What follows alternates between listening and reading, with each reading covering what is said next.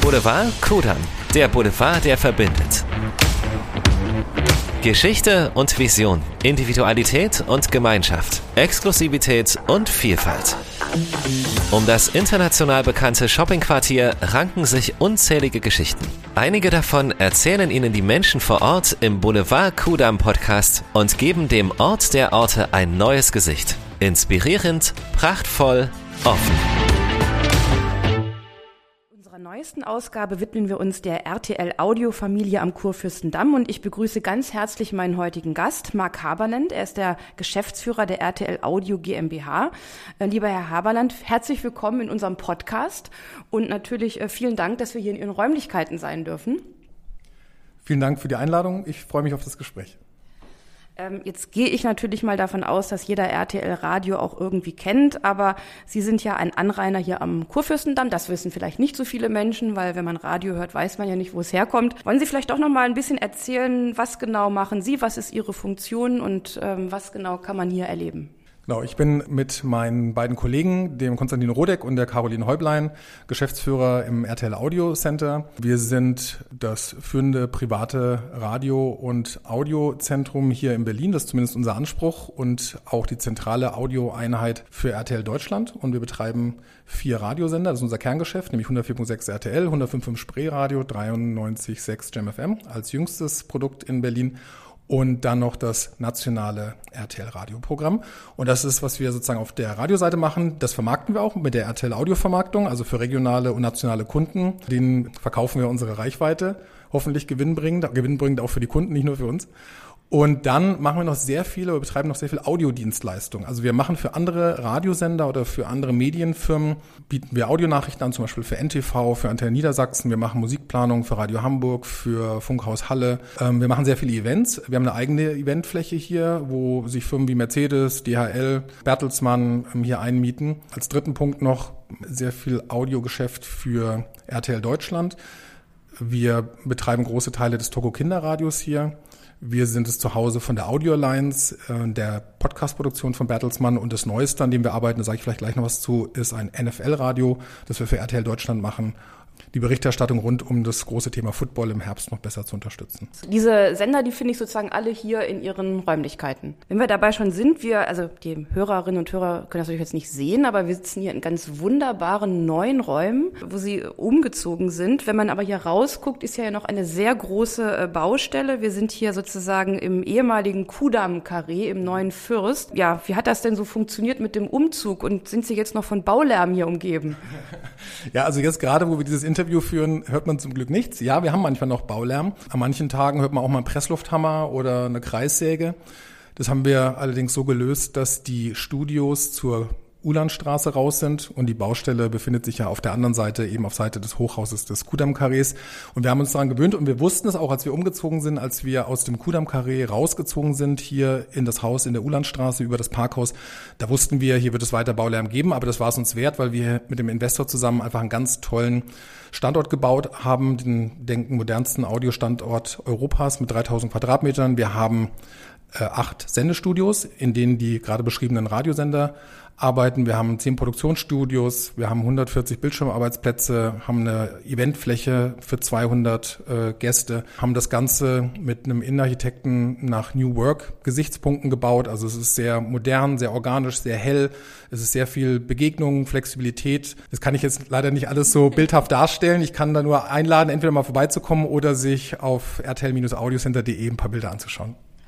Vielleicht gibt es ja einen Tag der offenen Tür irgendwann. Sehen Sie dann? Ja, das ist ein sehr gutes Stichwort. Es gibt tatsächlich einen, es wird einen Tag der offenen Tür geben. Im Herbst werden wir voraussichtlich mindestens einen, wahrscheinlich eher zwei, drei Tage der offenen Tür machen, weil wir natürlich vielen Kundinnen und Kunden das schon vorgestellt haben, aber auch mehr Hörerinnen und Hörer noch einladen wollen hierher. Und da freuen wir uns sehr drauf. Wir rechnen da mit einem extrem hohen Ansturm. Deswegen sollte man sich vorzeitig, sobald es bekannt gegeben wird, dann auch anmelden. Aber es wird einen Tag der offenen Tür geben, ja. Gut, das werden wir uns dann schon mal im Kalender an, anstreichen. Wenn wir auf Ihr Produkt gucken, äh, gucken, jetzt ist ja Radio etwas, was man live erlebt. Ne? Also Menschen sprechen mit mir, gut, dann höre ich äh, Musik. Vom Fernsehen, von Filmen hört man natürlich sehr stark, dass Streamingdienste eine echte Konkurrenz stattfinden. Ist das im Radiobereich auch so? Ja, trotzdem will ich eigentlich die Antwort so ein bisschen umdrehen am Anfang. Ich glaube, herausfordernd ist es vor allem für neue Anbieter, auch für Streaming-Dienste, diese Nussradio zu knacken. Weil von den klassischen Medien, Fernsehen, Presse, Print und Radio ist Radio eigentlich das resilienteste, was am widerstandsfähigsten äh, der ganzen Veränderung gegenüber ist. Es gibt gerade eine ganz aktuelle Studie von der EU, dass es kein anderes Medium gibt, dem Menschen so sehr vertrauen wie Radio. Deswegen hören in Deutschland auch 75 Prozent der Bevölkerung täglich mindestens vier Stunden Radio. 90 Prozent der Autofahrer hören jeden Tag Radio. Und allein in Berlin und Brandenburg hören unsere Produkte täglich 1,2 Millionen Menschen. Also Radio agiert aus einer Position der Stärke, würde ich sagen. Aber natürlich ist es richtig, dass durch neue Marktteilnehmer der Medienkuchen der Medienkuchen ist eigentlich gleich, also der, der Tageszeitkuchen ist eigentlich groß, gleich groß geblieben von 24 Stunden, aber es gibt natürlich mehr Medien, die um die Aufmerksamkeit buhlen und das merken wir natürlich auch. Deswegen gab es auch bei allen Radiosendern Reichweitenverlusten, aber wir reden immer noch, vielleicht reden wir nicht mehr über Wolkenkratzer, aber immer noch über Hochhäuser, in denen Radiohäuser ähm, sitzen zum Glück. Wir sind in den Regionen, das kann, kann man für alle Radiosender sagen, glaube ich, tief verwurzelte Audio-Brands, äh, die verlässliche Informationen anbieten, die ein Kundennetzwerk haben, das sie mit Reichweite zusammenbringen. Und ich glaube deswegen ist Radio, vielleicht ist es auch gut so, eine sehr unterschätzte Gattung.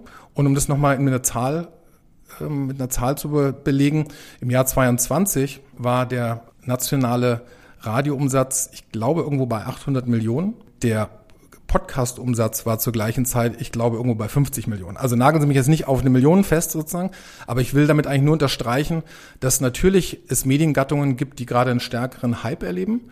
Aber man sollte auch die Position von Radiosendern und die Relevanz von Radiosendern in der Bevölkerung ähm, und für die Wichtigkeit für die Gesellschaft nicht unterschätzen. Wie treten Sie denn mit Ihren Hörerinnen und Hörern in Kontakt? Also erstmal ist das ja etwas sehr Anonymes. Ne? Ich mache mein Radio an und dann höre ich etwas. Und wie wie lernen Sie Ihre Hörerinnen und Hörer kennen? Gibt es irgendwelche ähm, Formate, wo Sie auch sozusagen in direkten Kontakt gehen?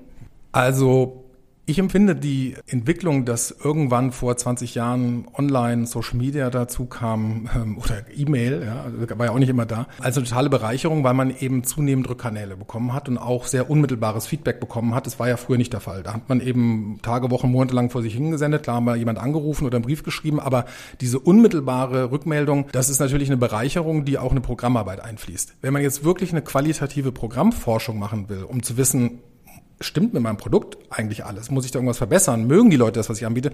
Dann muss man ganz klassisch Marktforschung machen, wo man dann äh, Radionutzer, Nutzerinnen einlädt und befragt. In der täglichen Arbeit, wenn wir unsere Inhalte und unsere Produkte sozusagen rausbringen wollen, das ist das Schöne an Radio, nutzen wir alle Kanäle, die sich neu auftun. Also als soziale Netzwerke dazugekommen sind, haben wir Social Media Accounts eröffnet, wie andere Firmen auch. Unser Vorteil ist da sicherlich, dass wir eben aus dem Content-Bereich kommen und ein Gefühl dafür haben, was Leute mögen. Und bei JamFM sieht man das zum Beispiel, dass die eben mit einem Social-Media-Post auch Hunderttausende oder gar Millionen Menschen erreichen. Jam ist einer der erfolgreichsten Social-Media-Marken überhaupt in Deutschland.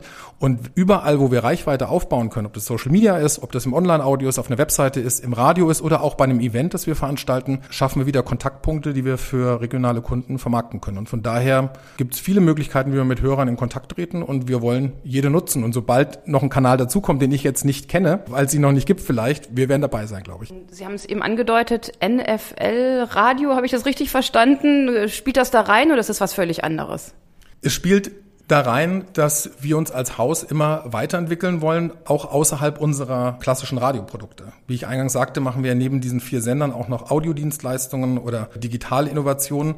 Und äh, bei NFL ist das Tolle, dass RTL Deutschland die Rechte an der NFL-Berichterstattung in Deutschland gekauft hat und in den nächsten, ich meine, fünf Jahren ähm, das Thema sehr stark bespielen wird.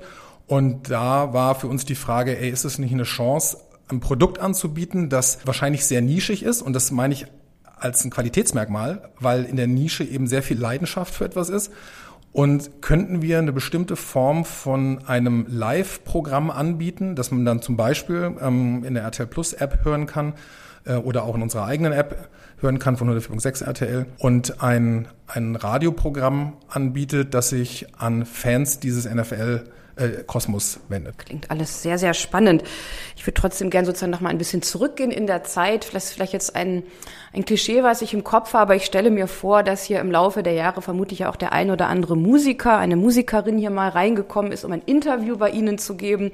Wollen Sie da vielleicht ein bisschen mal aus dem Nähkästchen plaudern? Wer war hier und gibt es vielleicht irgendwas Interessantes oder auch Witziges oder zu berichten? Also gibt es auf jeden Fall. Ich habe mir ein paar aufgeschrieben, weil natürlich, äh, ich habe es auch ein paar habe ich vergessen, ein paar war ich vielleicht nicht dabei, aber ich habe weiß. Also, was schon sehr lange her ist, es muss irgendwann Mitte der 90er gewesen sein, war, dass eine damals noch gar nicht so bekannte ähm, Boyband namens NSYNC, ähm, die Älteren erinnern sich mit Justin Timberlake, bei uns angekündigt war und kamen alle mit der Mama. Weil die waren einfach noch so jung, dass die Mütter mitgereist sind. Und der Fanansturm war damals so unfassbar gigantisch groß, dass irgendwann die Polizei den Kudamm sperren musste vor dem Kudamm-Karree, weil einfach alles voller vornehmlich junger Mädchen war, die heute wahrscheinlich selber Mütter sind oder ähm, zumindest erwachsen sind und darüber oder daran auch schmunzeln zurückdenken. Also das ist so eine der, der ganz alten Geschichten. Dann, ich erinnere mich persönlich, was, was mich extrem beeindruckt hat, war mal Kelly Clarkson, die vor ein paar Jahren da war. Die kennt man von Liedern wie Since You've Been Gone oder My Life Sucks Without You, glaube ich, heißt er. Ähm, also eine ganz große, sehr erfolgreiche amerikanische Künstlerin. Und die hat ein Interview bei uns und sollte auch einen Song einsingen in einer speziellen Version.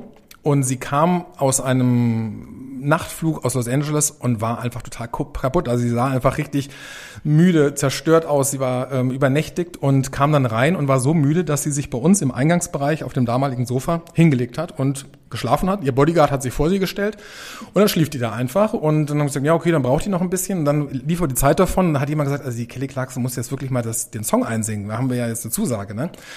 Und dann hat der Bodyguard diese total über, übermüdete, fertige ähm, Kelly Clarkson geweckt, die ist ins Studio reingegangen und hat aus dem Stegreif, die hat sich die, die, die Text angeguckt und hat aus dem Stegreif dieses Lied einmal astrein durchgesungen, ohne einen Fehler, ohne einen schiefen Ton hat den Zettel hingelegt, ist zurück auf das Sofa gegangen, hat sich wieder hingelegt, hat weitergeschlafen. Das hat uns enorm beeindruckt.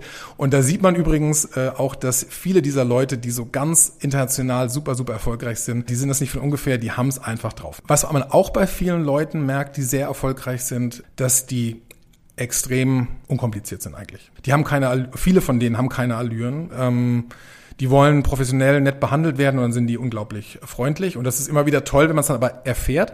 Zum Beispiel war Ed Sheeran ungefähr vor einem Jahr hier. Da kam dann vier Wochen vorher eine zwei- oder dreiköpfige Gruppe, ich glaube vom Management oder vom Label, ich weiß es nicht genau, um den hier zu gucken, okay, wie ist das? Wo wird der dann sein? Wo kommt der rein? Wie wird der nicht gesehen? Das verstehe ich auch. Ich meine, Ed Sheeran ist wahrscheinlich der bekannteste Künstler auf dem Planeten gerade, ist auch sehr auffällig. Ähm, der kann hier nicht einfach vorne zur Haustür reinlaufen. Also durchs Parkhaus und Hintereingang und so weiter. Und dann sitzt er hier und da und dort. Also wir haben uns alles durch, minutiös, um 11 Uhr kommt er, war alles durchgeplant. Und äh, ich glaube, es war Viertel nach zehn, klingelt's vorne an der Tür. Wer steht da? Ed Sheeran mit einem Begleiter. Hi, ich bin da. Okay, so geht's auch. Und dann gibt er einem die Hand, ist total freundlich, lächelt halt lieb und sagt irgendwie, ja, ich bin, ich mache alles, was ihr wollt, ich habe Lust, lass uns anfangen. Ne? Und das sind wirklich schöne Momente, wo man eben merkt, dass diese Leute so, ja, einfach die sind nicht umsonst da, weil sie was, weil sie viel leisten und viele davon sind einfach sehr freundlich und ganz normal. Ja, ist ja auch Teil des Jobs, ne? Also ähm, ähm, Presse im weitesten Sinne zu machen, gehört ja nun mal zu diesem Berufsbild dazu. Und wenn man das eben auch professionell betreiben will, muss man sich ja auch entsprechend verhalten. Ne? Genau. Deswegen, und deswegen sind diese Menschen dann ja auch meistens sehr lang am Markt. Man kennt ja vielleicht auch andere Beispiele. Und dann dauert das eben vielleicht manchmal auch nicht so lang. Ja. Ja, ich glaube, wir könnten jetzt noch ganz lange hier so weitersprechen, ähm, aber wir kommen, glaube ich, schon so ein bisschen zum Ende unseres Podcasts. Und deswegen hätte ich gerne zum Abschluss noch von Ihnen gewusst, weil wir jetzt hier auch so schön sitzen und, und im achten Stock und hier über den Kudamm äh, gucken. Was wünschen Sie sich denn für die City West? Was macht für Sie das Wort lebenswerte City West aus? Ja. Also ich fürchte, das wird eine lange Antwort, noch eine längere Antwort. Also erstmal finde ich die City West an sich schon sehr jetzt lebenswert. Ich lebe selbst seit 1999 in der City West, erst in Wimmersdorf am Durchkirchplatz und jetzt in Schöneberg, Rathaus Schöneberg. Und ich weiß noch, als ich 97 nach Berlin gezogen bin, habe ich erst in Friedrichshain gewohnt, dann Prenzlauer Berg und dann bin ich aber durch einen Zufall eigentlich hier gelandet und meine Freunde haben damals gesagt, sag mal, was willst du denn im Westen? Ja? Äh, die waren völlig äh, entsetzt. Gut, es war natürlich auch so Mitte der 90er, die waren alle jung und die hingen da alle am Kolwitzplatz rum. Und ich habe mir aber von Anfang an gedacht, irgendwie eigentlich finde ich es ganz cool, diese Mischung so aus hier so Prachtboulevard und diese ganzen Kieze drumherum. Das hat mir eigentlich von Anfang an sehr, sehr gut gefallen. Was mir an der City West gefällt, und das sage ich natürlich, ist aus einer extrem subjektiven Rolle. Ne? Also ich bin ja kein Stadtentwickler oder kein, habe da eigentlich keine Ahnung von so von dem Thema. Aber was mir eigentlich gefällt, ist, dass es hier sehr viel Geschichte gibt. Ich finde es auch eine Geschichte, die man auch erhalten sollte. Also meine Generation, aber sicherlich auch jemand, der zehn Jahre jünger ist. Also ich bin jetzt 49, ich glaube auch wenn man zehn Jahre jünger ist. Alles, was erstmal dieses alte West-Berlin ist ich finde, es ist ein Pfund, das man erhalten sollte und das man irgendwie auch weiterentwickeln sollte. Man muss natürlich aufpassen, dass es sozusagen, dass man es modernisiert und das finde ich passiert aber ganz toll an vielen Stellen. Also hier mit diesem Standort, mit dem Fürst. Ähm, ich glaube, es ist wichtig, dass man hier so ein ähm, ein relevante, ähm, re relevantes Areal hat mit einer modernen Gastronomie, mit ähm, modernen Unternehmen wie uns hoffentlich auch, aber auch das Bikini Berlin zum Beispiel oder auch diese ähm, Überlegungen, ich weiß gar nicht, was der aktuelle Stand ist, ob Europacenter, Hardenbergplatz, sowas. Also es ist total wichtig natürlich, dass man es modernisiert, aber ich finde, diese, diese, diese Range ist eigentlich glaube ich, ein gutes Thema. Wir haben hier eine, eine Historie, die national und international, glaube ich, eine Bedeutung hat. Der Kudamm, äh, das Big Eden äh, und sowas. Ja, das ist nicht alles piefig für mich, sondern für mich sollte man das eigentlich erhalten, wenn man es zeitgemäß weiterentwickelt. Und ich will noch ein Beispiel sagen von der Social Media Agentur, äh, mit denen wir manchmal zu tun haben. Die haben äh, recht große, die saßen lange in Mitte und mussten aus irgendeinem Grund umziehen und sitzen jetzt an, wenn ich jetzt sage, wo sie sitzen, dann weiß man bald, wer es ist. Also, na doch, kann ich ja sagen. Also sie sitzen an der, an der Urania und ich weiß, dass die schon Schwierigkeiten hatten, ihren Leuten damals zu erklären, viele internationale, ähm, viele internationale Teams, ja, wir ziehen jetzt aus Mitte an Kudam im Prinzip. Ne? Und das war schon so ein bisschen, äh, was, wieso? Und die haben mir dann erzählt, seit sie jetzt da sitzen, sagen viele, ey, ja, super geil hier. Ist viel sauberer, viel ruhiger äh, viel bessere Geschäfte. Und wenn man sich dann so in die Kieze verliert, ob jetzt da ähm, Schöneberg, Neulendorfplatz, die Ecke oder eben auch äh, hier rund um den Kudamm, äh, das ist ja total schön alles, ja. Und ich glaube, dass das, dass das gepflegt und weiterentwickelt werden muss und dass man weiterhin spannende Angebote machen muss für Aufenthaltsmöglichkeiten im, im öffentlichen Raum. Und vielleicht noch ein letzter Punkt. Ich glaube, ein total wichtiger Punkt für die City West ist Handel. Das Shoppen, nicht nur Touristen, sondern auch Leute, die in Berlin leben, wollen irgendwo hingehen, wollen sich erleben im öffentlichen Raum, wollen was anfassen, wollen was kaufen. Und ich glaube, dass das sehr stark hier mit dem Townziehen, der ja auch oft als Kudamm noch so, glaube ich, bei Touristen äh, wahrgenommen wird, dass das hier ein totales Pfund ist und dass man um dieses Shopping-Erlebnis mit Gastronomie und mit Unterhaltungsangeboten weiter gute Angebote schaffen kann. Also Sie sehen, ich bin eigentlich begeistert und ich finde, ich freue mich, wenn es weitergeht. Ja, ich merke schon, ich glaube, Sie werden hier demnächst noch Markenbotschafter für Boulevard Kudam werden, so im Ehrenamt. Ja, vielen Dank für dieses wirklich total interessante Gespräch. Man denkt ja immer, Radio kenne ich eigentlich, aber wenn man dann den Hintergrund erfährt, ist es auch immer noch mal was anderes. Ähm, ja, ich wünsche Ihnen weiterhin viel Erfolg. Ich weiß, Sie haben ihn, aber ich wünsche Ihnen natürlich weiterhin, dass er ähm, auch bleibt und den Hörerinnen und Hörern natürlich ähm, schalten Sie RTL Radio ein. Das ist ja immer das Wichtigste äh, und ähm, ja, im Herbst Tag der offenen Tür kommen Sie vorbei und schauen schauen Sie sich das an. In diesem Sinne, äh, vielen Dank, dass wir hier bei Ihnen sein durften.